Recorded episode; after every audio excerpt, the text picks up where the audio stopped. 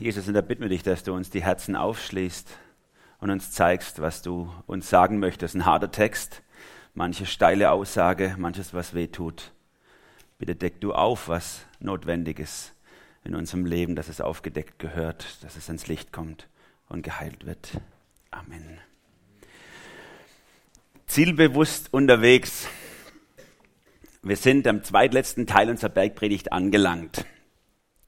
Wir alle sind ja unterwegs in unserem Leben mit mehr oder weniger Zielen. Ah, ich muss von eurer Seite aus anfangen. Hier. Irgendwann werdet ihr geboren und startet euer Leben. Und dann gibt es so Ziele, die man abläuft. Als erstes muss man mal lernen, äh, aufhören zu sabbern, anfangen zu essen ordentlich, ein ähm, paar Krabbelschritte laufen und dann ist man kindergartenfähig. Und wenn man im Kindergarten ist, dann darf man die ganze schöne Vorschulzeit sozusagen durchlaufen. Frühmusikalische Erziehung, Englisch für Vorschulkinder und all diese Sachen, damit man eben fähig wird für das Wichtige im Leben, nämlich die Schule, das nächste Ziel, das wir erreichen. Und wenn wir in der Schule sind, dann machen wir neun, zehn, elf, zwölf Jahre durch, damit wir die nächste Etappe erreichen. Manche machen auch ein paar Jahre mehr, aber irgendwann sind wir fertig mit der Schule und haben wieder ein wichtiges Ziel in unserem Leben erreicht, nämlich eine Reife, eine mittlere, eine normale oder eine höhere Reife, aber irgendwie sind wir reif geworden. Und dann geht's los mit der Ausbildung und dem Studium. Auch das hat ein Ziel. Wenn wir da dann fertig werden nach 12, 14, 15 Semester, je nachdem, wie lange das Geld reicht, dann sind wir endlich fit fürs Berufsleben. Dann können wir durchstarten. Unser nächstes Ziel, einen guten Job und dann werden die Ziele ein bisschen dünner. Wir suchen noch einen Partner, äh, vielleicht oder auch nicht. Und, und, und, und vielleicht ein bisschen Karriere und dann ein Haus, Auto oder so. Und irgendwann, so in der Mitte des Lebens, gibt es nicht mehr viel Ziele. Dann lebt man halt und dann gibt es noch die Rente. Man hofft, dass man noch einigermaßen eben fit ist, wenn man dann die Rente erreicht hat. Und das letzte Ziel unseres Lebens ist dann der Tod. Manche von euch befinden sich in der Mitte des Lebens und sie überlegen sich, was das jetzt? Das ging ganz schön schnell alles rum. Und jetzt ist mein nächstes Ziel die Rente. Manche von euch sind schon so weit und sagen, okay, also das meiste liegt hinter mir, war es das? Manche von euch, vielleicht die depressiv Veranlagten, fragen sich das schon so im Teenie-Zeitalter. So, war es das eigentlich? Könnte ich meine Eltern auch tauschen? Nein. Oder, oder das Leben ist schwer. Zielbewusst unterwegs. Jesus möchte dir ein Ziel anbieten, das dich durch alle Phasen deines Lebens begleitet. Ein Ziel, das den Tod überdauert. Ein Ziel, das die Ewigkeit überdauert. Jesus möchte dir anbieten, dich nach der Herrlichkeit Gottes auszustrecken die Herrlichkeit Gottes zu suchen, ob du jetzt am Anfang, in der Mitte oder schon gegen Ende deines Lebens unterwegs bist. Die Herrlichkeit Gottes zu suchen ist nicht nur was Wunderbares für unser Leben, sondern es ist auch super, sie dann zu erreichen in der Ewigkeit. Die Herrlichkeit Gottes zu erleben in der Ewigkeit, wenn wir im Angesicht Gottes dort leben werden.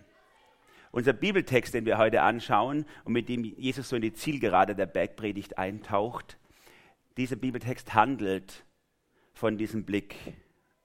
Wo kommen wir raus? Irgendwann stehen wir vor Jesus. Und spätestens dann stellen wir uns die Frage, oder sie wird uns gestellt, war es das? Was bleibt von dem, was wir hier gemacht, gebaut, erreicht und erzielt haben? Am Ende des Textes, am Ende unseres Daseins steht das Urteil Gottes über unser Leben. Das ist so sicher wie das Amen in der Kirche. Und angesichts dessen dürfen wir uns fragen, was bleibt von dem, was wir jetzt unterwegs erleben? Wie und wo bin ich unterwegs? Das sind die Antworten, die Jesus in unserem Bibeltext geben möchte. In drei Abschnitten hüpft Jesus so drei Themenfelder ab die sich aber alle in dieses Thema einreihen, das Unterwegssein auf ein Ziel zu. Der erste Gedanke, finde deinen Weg, habe ich es mal genannt. Dieses beliebte Bild in den frommen Kreisen, je frömmer, desto beliebter, der breite und der schmale Weg. Finde oder geht durch das enge Tor. Ja, kennt vielleicht die Luther-Übersetzung, die von euch, die sehr äh, solide unterwegs sind. Geht ein durch die enge Pforte. Ne? Geht durch das enge Tor, denn das weite Tor und der breite Weg führen ins Verderben und viele sind auf diesem Weg, doch das enge Tor und der schmale Weg führen ins Leben und nur wenige finden diesen Weg. Für Jesus ist es ein großes Thema in diesem Abschnitt der Bergpredigt, das Hineinkommen. Geht hinein, sagt er hier wörtlich, geht hinein durch das enge Tor. Später in Vers 21 greift er das nochmal an. Interessant, er sagt nicht, ähm, streng dich an, du musst was tun dafür, dass du, äh, dass du das erreichst, diesen engen Weg, sondern es geht ihm vielmehr um diese Frage, findest du eigentlich den richtigen Weg? Findest du dieses enge Tor? Findest du diesen schmalen Weg? Es geht ihm nicht so sehr darum, was müssen wir alles tun, um auf dem rechten Weg zu bleiben, sondern es geht ihm darum, findest du in deinem Leben eigentlich den richtigen Weg überhaupt? Der schmale und der breite Weg, wie gesagt, ist so ein Lieblings Bild im Pietismus. Mit Kunst haben wir nicht so viel am Hut, die Pietisten, aber so ein paar Bilder sind wichtig. Das eine Bild, das hängt in manchen Versammlungshäusern, das tat ich für dich, was tust du für mich? Oder der Herr Jesus als Hirte mit den Schäfle und eben dieses breite, breite Schwalewechs. Pascal, kannst du es uns mal ranschmeißen, bitte? Das andere. Böse. Okay. Dann muss ich euch beschreiben, was draufsteht. Ja, das kennt ihr, oder? Das ist es. Also, falls ihr es hinten nicht sehen könnt, wir haben hier den breiten Weg und den schmalen Weg. Der schmale Weg, da steht so ein Prediger auf dem Schemelchen, da würde ich auch nicht durchgehen, da kommt man kaum vorbei. Und da muss man durch dieses Tor hinein und dann geht es so einen eher naturbelassenen Weg mit vielen Kirchen links und rechts und ein bisschen Zeltevangelisation hin zur himmlischen Heimat. Der linke Weg, der ist wunderschön. Da geht es um, um Maskenball, ums Tanzen, um, um äh, Ablenkung, hier und da Lose, Lotterie, hinten Kriege und der Untergang. Und ganz oben natürlich die Eisenbahn, die fährt. Das war böse. Und es hat sich dann verändert im Laufe der Zeit. Ihr seht es hier, später sind die überarbeitet worden. Der schmale Weg ist noch naturbelassener geworden, noch ein Stück steiler ähm, noch mit mehr Schafen und Quellen und so weniger Kirchen dafür, kommt auch kleine Kirchenkritik zum Tragen. Und auf der linken Seite haben wir dafür dann die andere, natürlich die Freiheitsstatue sozusagen als Einstieg, das Casino, äh, die Polizei muss natürlich nur linkstätig sein und äh, hier oben die Moscheen, die, der ICE, das Fußballstadion, ganz wichtig und äh, die Flugzeuge, die alles abschießen. Ein beliebtes Bild im Pietismus, der schmale und der breite Weg. Was auf dem breiten Weg ist, wie gesagt, ich habe jetzt euch zwei Beispiele, hat sich immer verändert. In den Frühanfängen des Pietismus vor 250 Jahren waren es noch Spazierengehen und Schlittenfahren, was angebrandmarkt wurde, später dann das Kino und so weiter. Und es verändert sich andauernd. Heute wird man vielleicht Smartphone und PCs hier auf der linken Seite schreiben. Wir sind immer ein bisschen latent technikfeindlich. Dieses, diese Bilder haben dazu geführt, dass man im Pietismus sich ständig den geistlichen Puls gefühlt hat. Bin ich eigentlich noch auf dem richtigen Weg? Was darf ich alles machen, um gerade noch mit einem Fuß auf dem schmalen Weg zu sein und nur so ein bisschen breiter Weg mitzunehmen? Und für viele Menschen in der Nachfolge Jesu ist es zum Krampf geworden, das Leben mit Jesus. Da sitzen zwei junge Mädels vor mir, 15 Jahre alt, und sie sagen, unsere Eltern wissen es nicht, wir wollten aber erstmal mit dir drüber sprechen, darf man als Christ eigentlich rauchen? Wir rauchen ab und zu. Oder da sitzt ein anderes junges Mädchen vor mir und sagt so, ich bin jetzt Christ geworden, darf ich eigentlich mit meinen Freundinnen noch abhängen und Alkohol trinken oder darf ich das jetzt als Christ nicht mehr? Falsche Frage. Jesus sagt hier nicht, der schmale Weg ist was für Naturfuzis mit Sandalen oder Barfuß, die gern Schafe angucken und ab und zu an der Quelle sich laben. Und der linke Weg ist der, wo Spaß macht, aber Finger weg. Sondern er sagt was ganz anderes. Er sagt einfach mal nur, finde doch überhaupt mal den schmalen Weg. Fang nicht an, schon zu überlegen, was darf ich eigentlich noch auf dem, breiten, äh, auf dem schmalen Weg noch, ohne auf dem breiten zu landen, sondern sagt, finde den schmalen Weg für dein, für dein Leben. Geht ein durch die enge Pforte und dann bist du auf dem schmalen Weg. Die richtige Frage, die wir uns stellen dürfen, die du dir stellen darfst, ist, bin ich auf dem richtigen Weg? Und Jesus ermutigt dich zu suchen, falls du es noch nicht gefunden hast. Sucht dann werdet ihr finden. Klopft an, euch wird aufgetan. Das ist die Zusage von Jesus. Der breite Weg ist ganz bequem zu finden. Da ist man nämlich einfach. Das Bild stimmt hinten und vorne nicht. wenn ich es mal so sagen darf. Denn es sieht so aus, also schon wieder weg das Bild, aber es sah so aus, wie wenn man sozusagen die Wahl hat. Man steht davor und dann ist der schmale und der breite Weg und man muss wählen zwischen den beiden. Aber das ist nicht wahr. Ihr alle seid auf dem breiten Weg geboren worden, mitten zwischen Casino und ICE. Und jetzt müsst ihr den Weg wegfinden von dort, vom breiten Weg. Eine Absage an das, was dich hindert, an das, was dich halten will auf dem breiten Weg. Ausbrechen aus dem. Und lasst euch nicht irre machen, weil es nur so wenige sind, die unterwegs sind auf dem schmalen Weg. Weil es irgendwie so blöd scheint für die anderen, dass ihr den schmalen Weg nimmt. Jesus sagt, es muss so sein. Und es ist was Schmerzhaftes für ihn auch dabei. Er, ihn selber schmerzt es, dass so wenige diesen Weg finden. Leider kommt es in der deutschen Übersetzung nicht ganz so gut raus. Aber in dem griechischen Grundtext steht hier was in Vers 14, doch das enge Tor, so ist es hier übersetzt, doch das enge Tor. Und dann so, wie schmal ist es? Wie eng ist es? Das ist so ein ganz schmerzhafter Ausdruck, den Jesus hier benutzt. Manche von euch können das nachempfinden. Es gibt Leute von euch, die ich weiß, die haben ihre Familie hinter sich gelassen. Die haben gute Freunde hinter sich gelassen. Bei denen sind Sachen zerbrochen in ihrem Leben, weil sie mit Jesus gehen. Andere von euch können das nicht nachvollziehen. Christlich sozialisiert aufgewachsen, ihr werdet bejubelt, wenn ihr in die Gemeinde geht. Aber manche von uns, und es wird in Zukunft immer mehr kommen, die werden wirklich Schmerz erleben, wenn sie den Weg mit Jesus gehen. Wie es in vielen Teilen der Welt sowieso schon lange so ist. Und ich kenne auch den Schmerz, und vielleicht kennst du ihn auch, dass dein Bruder, deine Schwester, deine Tante, dein Onkel, deine Mutter, deine Schwiegermutter nicht mit auf diesem Weg ist, dass sie nicht das Tor finden, sondern dass ihr vielleicht einsam diesen Weg geht. Und ihr würdet euch so wünschen, weil ihr liebt diese Person so sehr. Aber sie geht diesen Weg nicht. Sie will ihn auch nicht. Sie will nichts davon hören. Sie will ihn überhaupt nicht suchen. Man kann Menschen nicht zwingen, den schmalen Weg zu, zu gehen. Ein gewalttätiger Fundamentalist hat es da ganz einfach. Der hält dir eine Knarre an den Kopf oder einen Säbel und sagt, entweder nimmst du meine Religion an oder ich hau dir den Kopf runter. Nicht so Jesus. Er legt uns ganz arg ans Herz und sagt, nimm doch die enge Pforte, nimm doch den schmalen Weg, bitte. Und er sagt es ganz schmerzvoll, auch dass es nur wenige sind, die ihn finden. Wir, die wir auf diesem Weg sind, wir haben diesen Schmerz auszuhalten, dass viele mit uns, die wir lieben, nicht auf diesem Weg sind.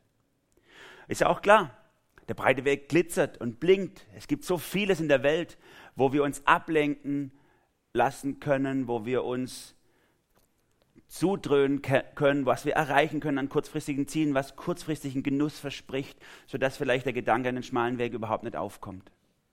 Und wenn das nicht reicht in dieser Welt, dann tauchen wir halt in die virtuelle Welt ab. Die hat wirklich alles zu bieten, was wir brauchen, damit der Gedanke an den schmalen Weg, an das, ob es noch mehr gibt, ob das alles war, vielleicht gar nicht aufkommt. Es ist toll, dass wir solche Orte haben wie diese Gemeinde, wo wir zusammenkommen im Gottesdienst, im Hauskreis, in Jugendkreisen, Orte, wo wir uns gegenseitig stärken, den Blick wieder klar zu kriegen, mal das auf die Seite zu legen, was uns jeden Tag so ablenkt vom schmalen Weg, vom Blick auf das, was zählt im Leben und uns gegenseitig ermutigen, diesen Weg zu gehen. Aber was ist, wenn selbst an solchen Orten wie hier Menschen auftreten, die super fromm daherkommen, aber uns auf dem breiten Weg halten wollen? Die Dinge tun, die beeindruckend sind, Dinge sagen, die so geistlich klingen, aber die uns auf dem breiten Weg halten. Das ist der nächste Gedanke, den Jesus hier entfaltet von den falschen Propheten. Ich habe es mal so überschrieben, sei ganz bewusst unterwegs. Ganz bewusst unterwegs sein. Wir waren gerade im Urlaub in den Pfingstferien, seitdem ich ja jetzt nicht mehr Berufsjugendlicher bin, sondern äh, Erwachsener geworden bin, habe ich mehr freie Zeit. Und da waren wir also im Urlaub miteinander in der Uckermark oben, wo mein Bruder, der Adi, ihr kennt ja ihn noch, äh, hingezogen ist, um dort Aufbauarbeit zu machen. Und diese Gegend ist wirklich wunderschön, gibt es viel zu erleben, wenig Leute, billige Häuser, falls ihr kaufen wollt. Haus mit Grundstück, 8000 Euro kann man sich ganz locker erwerben, will halt keiner wohnen. Dort waren wir unterwegs und haben ein paar Ausflüge gemacht. Eines Tages haben wir uns vorgenommen, wir wollen ein Windmühlenmuseum angucken. Das ist da oben eben äh, was, was Wichtiges. Windmühlen, da weht ja auch dauernd so ein Wind. Und es war was wirklich Tolles. Wir haben uns auf den Weg gemacht, in die Autos gequetscht. Mein anderer Bruder mit seiner Familie war noch dabei und wir sind dahin gefahren, die 40 Minuten zum Windmühlenmuseum, um das alles anzugucken, nur um vor verschlossenen Türen zu stehen. Es war zu. Da gibt's leider Ruhetage, ein bisschen mehr als bei uns. Und das war halt einer von diesen Ruhetagen und man konnte da nicht rein. Gut, was machen wir? Wir haben halt ein paar Fotos von außen geschossen, haben ein Picknick gemacht vor dem Windmühlenmuseum und dann haben wir uns überlegt, was wir mit dem Rest vom Tag machen. Gut, wir haben gesehen auf der Herfahrt, es gab eine, eine Bobbahn, so eine Sommerrodelbahn. Ne? Und da sind wir dann umgekehrt dahin gefahren, haben die gesucht. Das war schon ein Abenteuer für sich. Die Straßen sind ja nicht immer im besten Schuss. Und dann haben wir die gefunden. Die war super, Familienbetrieb, klasse, könnten Schwaben gewesen sein. Das sage ich jetzt mal bewusst hier. Und ähm, da, als wir diese Sommerrodelbahn gefunden haben, sahen wir, dass in diesem Ort, wo die war, auch noch eine tolle Burg zu besichtigen gab. Ja, klasse, das nächste Programm auch gleich gehabt. Dann sind wir auf die Burg. An der Burg war ein riesen Spielplatz, haben wir gewusst. Wenn wir fertig sind mit der Burg, kommen wir gleich auf den Spielplatz. Dann sind wir da noch hingefahren. War ein toller Tag. Nur haben wir das Ziel des Tages nicht erreicht gehabt. Das, was wir eigentlich uns vorgenommen hatten, was wir eigentlich sehen wollten, ist völlig in Vergessenheit geraten. War trotzdem eine tolle Zeit, die wir hatten miteinander, aber das Ziel des Tages haben wir nicht erreicht. Wenn wir bewusst diesen Tag angegangen hätten, hätten wir vielleicht mal das Smartphone, das auch dort oben funktioniert, kon, äh, konsultiert und mal geguckt, ob das überhaupt offen hat, wo wir eigentlich hin, wollten. Hätten die anderen Dinge bewusst ausgeblendet und hätten uns auf das konzentriert. Bewusst unterwegs sein. Viele Leute rennen durchs Leben und es ist ganz spannend hier und da. Es gibt alles Mögliche zu erleben und zu sehen und das macht Spaß und das macht, nimmt man noch mit. Aber sie blenden das eigentliche Ziel aus des Lebens, das sie erreichen möchten oder das sie vielleicht gar nicht kennen. Manchmal sind es äußere Dinge. Unsere westliche Welt mit ihrem Materialismus bietet sich ja da an. Aber oft sind es auch fromme Dinge, die uns abhalten vom schmalen Weg. Ganz fromme Dinge. Und von denen spricht der Herr Jesus hier. Vers 15. Hütet euch vor den falschen Propheten. Sie kommen im Schafskleid zu euch. In Wirklichkeit aber sind sie reißende Wölfe. Das war natürlich ein Bild für die Israeliten. Es war ein Hirtenvolk, Schafshirten. Das waren die verachtet von der Umgebung, weil sie das gemacht gemacht haben, aber das war ihre Lebensgrundlage. Jeder hatte irgendwie einen Hirten in der Verwandtschaft. Und die wussten, wenn so ein reißender Wolf sich tarnen könnte mit dem Schafskleid, das wäre das Ende der Herde, wenn der da reinkommen könnte. Aber der Herr Jesus meint noch viel mehr als die Gefahr, die ausgeht. Er, er, er macht so ein paar Anspielungen. Die Propheten der damaligen Zeit haben sich sehr oft mit Tierhaarmantel bekleidet. Johannes dem Täufer wisste zum Beispiel Kamelhaarmantel. Das hat so ein bisschen einen Retro-Touch, bisschen was Urtümliches, was Volksnahes, was Einfaches, wo klar wird, hier geht es nur um die Botschaft und nicht um die Person. Auch darauf spielt der Herr Jesus hier an und sagt, die kommen ganz nett daher mit ihrem Schafsmäntelchen und machen sich so ganz bodenständig und volksnah, super fromm, aber in ihrem Herzen wollen sie euch zerstören. In ihrem Herzen wollen sie euch zerstören. So ein Schäfle lässt sich ja nett streicheln aber es zerstört, wenn es ein Wolfsherz hat. Das schlimmste Lob, was ich mal gekriegt habe nach einem Gottesdienst ist, wo eine schon etwas, eine Frau in etwas fortgeschrittenem Alter zu mir gekommen ist und hat gesagt, Herr Pfarrer, Herr Pfarrer, Sie haben so schöne Worte an uns gerichtet. Das waren wirklich so warme Worte. Und dann ist sie gegangen. Dann habe ich gedacht, jetzt super. Die Predigt hat offensichtlich keinen prophetischen Charakter gehabt. Die Frau hat schöne Worte gehört aber nichts davon hat scheinbar ihr Herz erreicht. Ein Prophet ist etwas oder ist jemand, der aufrüttelt, nicht der schöne Worte verbreitet. Ein Prophet hat die Aufgabe, die Menschen aus ihrem Schlaf aufzuwecken. Kein Wischiwaschi-Geschwätz, sondern Klarheit und Wahrheit ins Leben von Menschen hineinzusagen. Und wenn so ein Prophet im Herzen ein Wolf ist, dann ist er jemand, der die Leute im Kirchenschlaf verlässt oder entlässt. Falsche Propheten, das sind Angriffe von innen, hier aus der Gemeinde. Die Leute, die diese Angriffe fahren, sind Leute, die in der Gemeinde vielleicht aufgewachsen sind. Leute, die, die sogar leitende Positionen einnehmen. Gemeindeleiter, Pastoren, Hauskreisleiter, Jugendleiter. Alle mögliche können das sein, die der Herr Jesus hier meint. Und deswegen sagt Jesus, weil das jeder sein kann, sagt er, prüft sie. Prüft sie ganz genau, die Menschen, die auch geistliche Autoritäten in eurem Leben sind. Prüft sie ob sie gute Früchte bringen. Ab Vers 16. An ihren Früchten werdet ihr sie erkennen. Andert man etwa Trauben von Dornbüschen oder Feigen von Disteln, so trägt jeder gute Baum gute Früchte. Schlechter Baum hingegen trägt schlechte Früchte. Ein guter Baum kann keine schlechten Früchte tragen, ebenso wenig kann ein schlechter Baum gute Früchte tragen. Jeder Baum, der keine guten Früchte trägt, wird umgehauen ins Feuer geworfen. Deshalb sage ich, An ihren Früchten werdet ihr sie erkennen. Prüft sie, sagt der Herr Jesus. Ich bitte dich, nach diesem Gottesdienst und nach jedem Gottesdienst, wenn du rausgehst, prüfe es vor Jesus, ob das, was du hörst hier, sich auch so verhält, ob es in Übereinstimmung mit dem Wort Gottes gesagt wird. Ob derjenige, der hier vorne predigt oder den du im Hauskreis oder im Jugendkreis oder wo auch immer erlebst, ob derjenige das lebt, von wem er redet. Oder ob er nur Wasser verkündet und Wein trinkt selber. Lebt der das, was er redet? Oder ist mein Hauskreisleiter, mein Jugendleiter, mein Pastor nur ein Schwaller und zeigt Jesus nicht in seinem Leben? Jesus ist hier gnadenlos an der Stelle. Er sagt, so jemand wird umgehauen und verbrannt. Umgehauen und verbrannt. Und das ist nicht mal böse von ihm gemeint. Er sagt nicht nur, dem gebe ich es aber, sondern er sagt, es ist einfach so. Und ich kenne das, in meinem Garten wächst auch gerade ein Kirschbaum, der wurde so malträtiert von meinen Kindern, abgerissene Zweige, so dass er mittlerweile keine Frucht mehr bringt. Oder die paar Kirschen, die drauf wachsen, sind widerlich, die kann kein Mensch mehr essen. Was soll ich machen? Da kann ich noch so gnädig sein, wie ich will. Da stelle ich lieber einen Liegestuhl auf den Platz und mache den Baum raus. Oder? Das ist nicht bös gemeint von mir. Ich habe kein Problem mit dem Baum. Aber der muss halt weg. Dann schmeiße ich ihn raus und dann wird er verbrannt. Und so sagt der Herr Jesus auch. Das ist einfach so.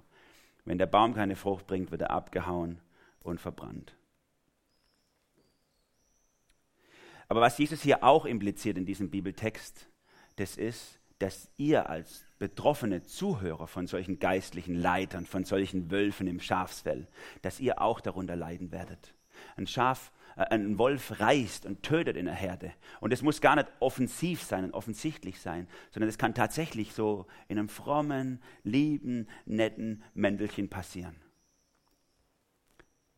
Der Pietismus, also auch unsere Bewegung, zu der wir gehören, ist ja deswegen entstanden, weil sie das identifiziert haben in den großen Kirchen, dass sie gesagt haben, hier sind Wölfe im Schafsfall unterwegs. Die fangen an, die Bibel zu zerpflügen und sagen, ah ja, das, das ist gut, das andere haben wir, nee, das ist bestimmt nicht gut, das wollen wir, das nicht, das passt mir, das nicht, das ist von Jesus und das nicht.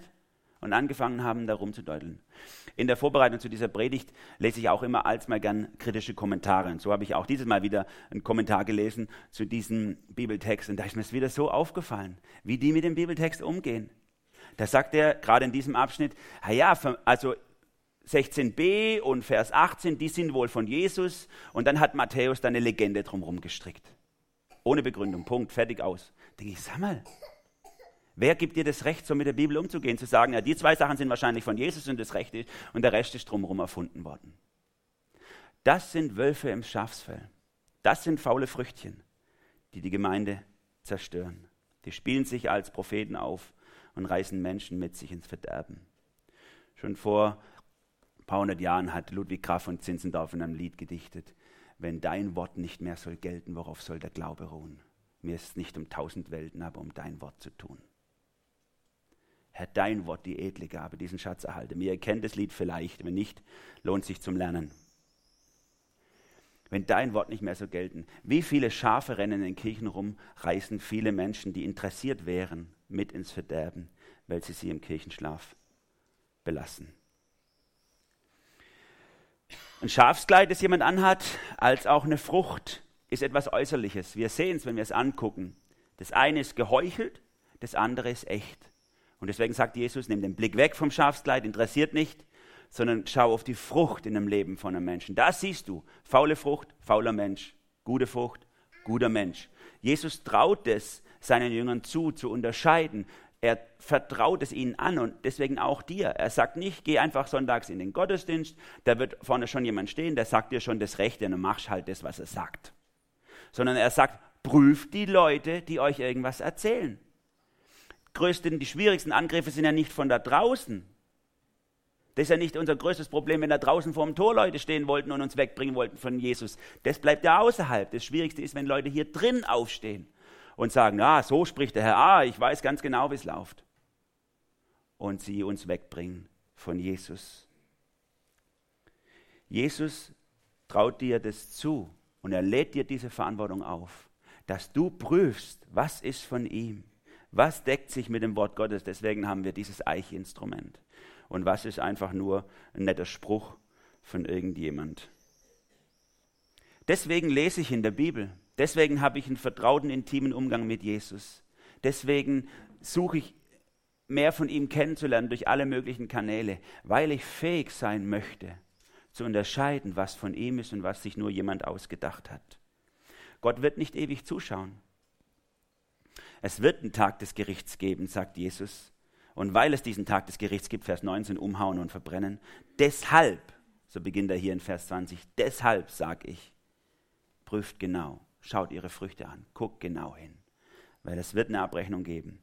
Und jetzt im dritten Teil, im letzten Teil dieses Textes, da beschreibt der Herr Jesus diesen Gerichtstag noch etwas näher. Ich habe es mal so überschrieben, der Weg ist nicht das Ziel. Ah, Pascal, die Formatierung hat es durchgeschmissen, hä? Ja, müssen wir ändern. Der Weg ist nicht das Ziel.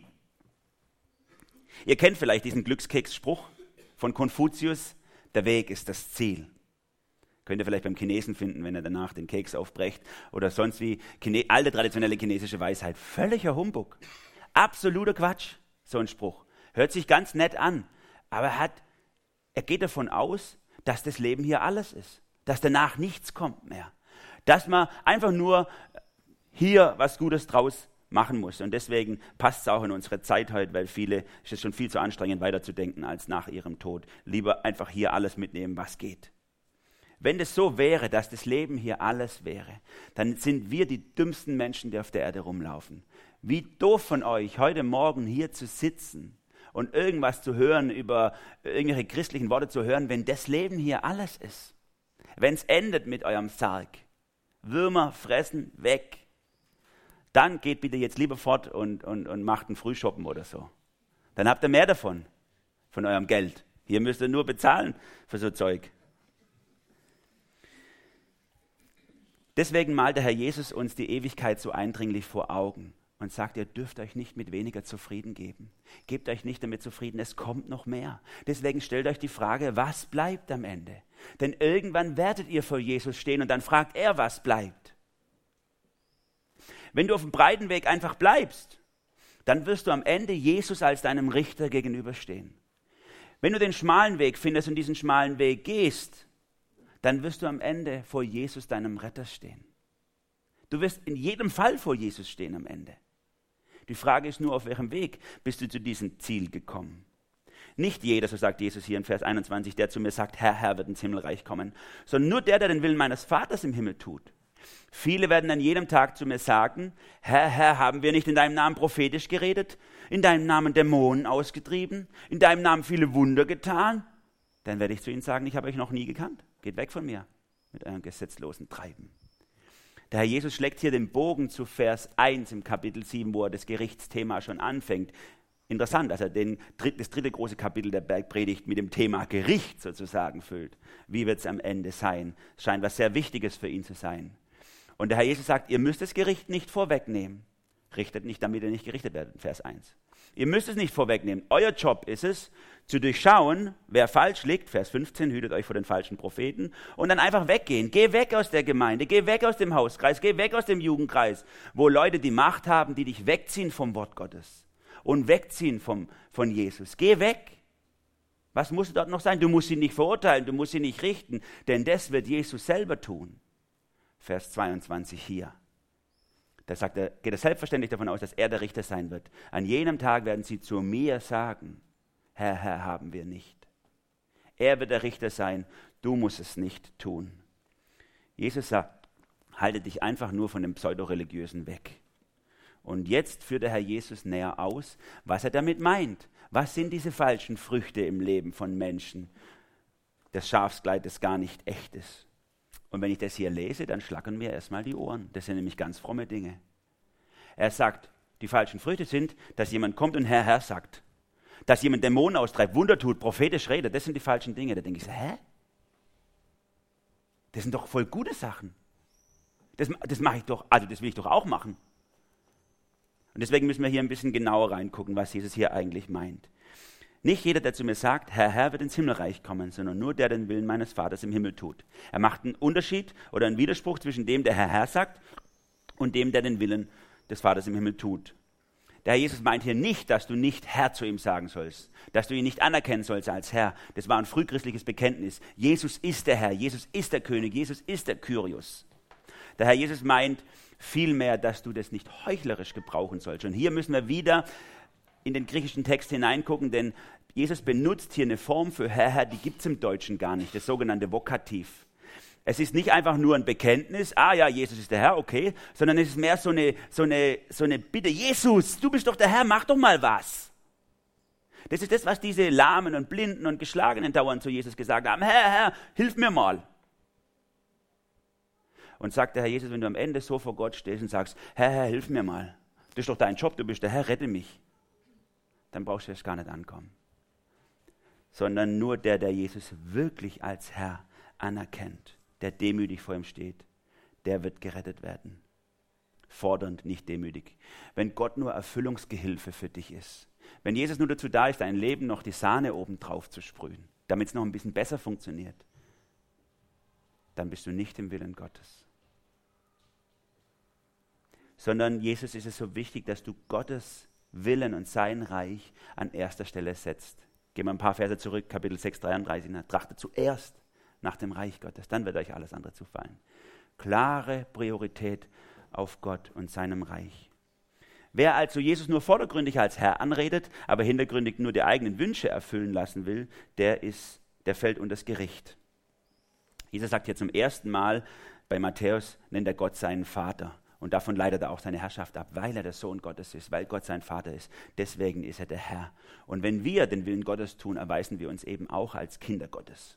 Willen Gottes tun heißt nicht, dass wir perfekt leben. Auch hier wieder können wir an ähm, ähm, griechischen Grundtext, sehr interessant, können wir sehen, dass Jesus nicht das Tun so wichtig ist, sondern das Sein. Er benutzt für die den Willen Gottes tun, eigentlich ein Substantiv. Die den Willen Gottes tun denn. Die tun denn, die sind gerettet. Und damit meint er, es geht viel mehr äh, viel weniger ums Tun, sondern viel mehr ums Sein, um das, was du bist. Du bist ein Kind Gottes und lebst deswegen auch oder versuchst es zumindest wie ein Kind Gottes zu leben. Aus dem Sein kommt das Tun, aus dem Imperativ, der Indikativ, wie die Theologen hier gerne sagen an der Stelle. Wir dürfen im Willen Gottes leben, weil wir Kinder Gottes sind. Und darin erweisen wir uns dann eben nicht als falsches Schaf und als faules Früchtchen, das ist ja die Forderung oder die Aussage von Jesus durch die ganze Bergpredigt. Tu das Richtige mit der richtigen Motivation. Das Richtige mit der richtigen Motivation. Nicht einfach nur das Richtige tun, sondern deine Herzenshaltung, deine Identität, die entscheidet darüber, was Bestand hat. Viele werden an jenem Tag zu mir sagen, Vers 22, Herr, Herr, haben wir nicht in deinem Namen prophetisch geredet, in deinem Namen Dämonen ausgetrieben, in deinem Namen viele Wunder getan? Lauter super Sachen. Ist doch klasse wenn man anderen Menschen mit so Wundergaben was Gutes tun kann. Warum sagt Jesus hier, die sind nicht im Willen Gottes? Die tun nicht den Willen Gottes. Wir als gute Pietisten sind ja immer schon skeptisch gegenüber solchen Sachen. Seit vor über 100 Jahren sich die Pfingstbewegung von uns abgespalten hat, schauen wir diese uh, Sachen sowieso ein bisschen mit äh, Skepsis an. Der Fernsehprediger, der Geld dafür will, dass du deine, deine Fernheilung bekommst, Komisch. Oder wie jetzt gerade wieder in den Medien war, die afrikanischen Dämonenaustreiber, die dich Chlorreiniger schlucken lassen, damit du innerlich rein wirst oder so. Aber die meint Jesus hier überhaupt gar nicht. Sondern er meint wirklich die echten Wundergaben. Menschen, die wirklich Dämonen austreiben, wirklich Wunder tun, wirklich prophetisch reden, trotzdem nicht im Willen Gottes. Es geht eben nicht nur darum, das Richtige zu tun, sondern es geht um Wofür, wozu und aus was tust du diese Dinge? Krass. Gott stellt seine Wunderkräfte Menschen zur Verfügung, die am Ende, über denen am Ende gesagt wird, dass sie vom Reich Gottes ausgeschlossen bleiben. Ich lerne daraus, Wunder sagen gar nichts über die Legitimität von geistlichen Leitern aus. Da muss ich hingehen, da muss ich gesund. Das muss ein ganz großer sein. Sagt gar nichts, sagt gar nichts aus. Wie gesagt, wir waren gerade im Urlaub, da waren wir auch eine schöne, wiederum so eine alte Stadt besuchen, Beutzenburg, sehr schönes Städtchen. Haben wir das Schloss gesehen, sind ein bisschen geschwommen in einen der 4000 Seen, auch ein kleines Museum anguckt, ein altes Kloster. War ein schönes Städtchen. Als ich zurückkam, habe ich erst später mitgekriegt, dass es eine Hochburg der Zauberei dort ist in der Gegend. Da gibt es einen Heiler, der Magnus. Hast eine Warze, hast Rückenschmerzen, hast Krebs, egal, der Magnus macht dich gesund. Kannst einfach hingehen. Da reisen die Pilger, die Leute von zig Kilometern dahin und lassen sich von dem die Hände auflegen und heilen. Funktioniert. Nicht alles, was funktioniert, ist deswegen auch im Willen Gottes. Das ist das, was der Herr Jesus hier sagen will. Wunder, tatsächliche echte Wunder sagen nichts über die geistliche Legitimität von Leidern aus. Gott geht es nicht so sehr darum, was du tust, sondern woher deine Taten kommen. Nur weil jemand Gutes tut, tut er noch lange nicht den Willen Gottes. Und es ist gar kein Ausnahmephänomen. Jesus sagt hier, viele werden an jedem Tag vor mir stehen und genau das sagen. Viele. Wo sind denn die viele? Die sind heute unterwegs in unseren Gemeinden, diese viele. Deswegen sagt er, guck genau hin. Nicht weil jemand Huhu macht, ist es noch lange im Willen Gottes, sondern du musst schon genau hingucken. Nicht jeder, der christlich handelt oder von sich sagt, er ist ein Prophet und kann Wundergaben tun, ist tatsächlich auch von Gott autorisiert als Leiter. Und deswegen, weil wir ja gar nicht alles überblicken und durchschauen können, sagt Jesus, hängt euch nicht an Menschen. Hängt euch nicht an Menschen. Die können fehlgehen, die können ausrutschen, die können abfallen. Hängt euch an Gott selber. Denn er ist der bleibende Fels im Sturm der Zeit. Und an dich selber darf das auch eine Botschaft sein. Wenn du auch so einer bist, der nur nach außen hin Christ ist, der die richtigen Sachen sagt und die richtigen Sachen tut, aber im Herz nicht auf dem schmalen Weg mit Jesus unterwegs ist, dann ist heute die Zeit, wo du auf die Knie gehst und sagst, Jesus, ab jetzt mein ganzes Leben nur für dich. Ich möchte mit dir unterwegs sein und alles andere hilft mir nichts. Denn Jesus selber können wir nicht täuschen, das ist der letzte Vers hier. Dann werde ich zu ihnen sagen, ich habe euch noch nie gekannt, geht weg von mir mit eurem gesetzlosen Treiben. Jesus durchschaut deine Maske, dein Schafsfell und er sieht genau, dass das, was andere für tolle Dinge halten in deinem Leben, eigentlich nur eine faule Frucht ist. Der Weg ist eben nicht das Ziel, aber am Ziel wird klar, ob du auf dem richtigen Weg warst. Ich komme zum Schluss. Was der Herr Jesus hier dir mitgeben will, ist, sei einfach, ich sage mal mit meinen Worten, sei einfach ein Kind Gottes, an der Hand des Vaters und daraus werden die richtigen Dinge kommen. Zielbewusst unterwegs sein heißt, finde den richtigen Weg, auf dem du bist. Und es ist nicht der Mainstream-Weg, auf dem alle unterwegs sind. Und dann lern bewusst zu unterscheiden, wo Leute, Menschen, Situationen, Dinge sind, die dich abhalten wollen vom richtigen Weg. Und dann geh straight einfach zielbewusst deinen Weg aufs Ziel zu. Und sag, das und jenes wäre auch noch nett, das können wir auch noch mitnehmen, eine Bobbahn da, eine Burg da, ein Spielplatz da, klasse, muss aber nicht sein. Das Ziel ist das Wichtige. Und ich möchte mich nicht abhalten lassen von diesem und jenem, was auch alles noch toll wäre, denn das Eigentliche kommt ja erst noch. Dann wird dein Leben vielleicht nicht so spektakulär sein, aber es wird echt sein. Und dann sagt der Herr Jesus zu dir am Ende sicher nicht, ich habe dich noch nie gekannt, sondern dann sagt er zu dir, komm rein, mein liebes Kind, jetzt bist du am Ziel.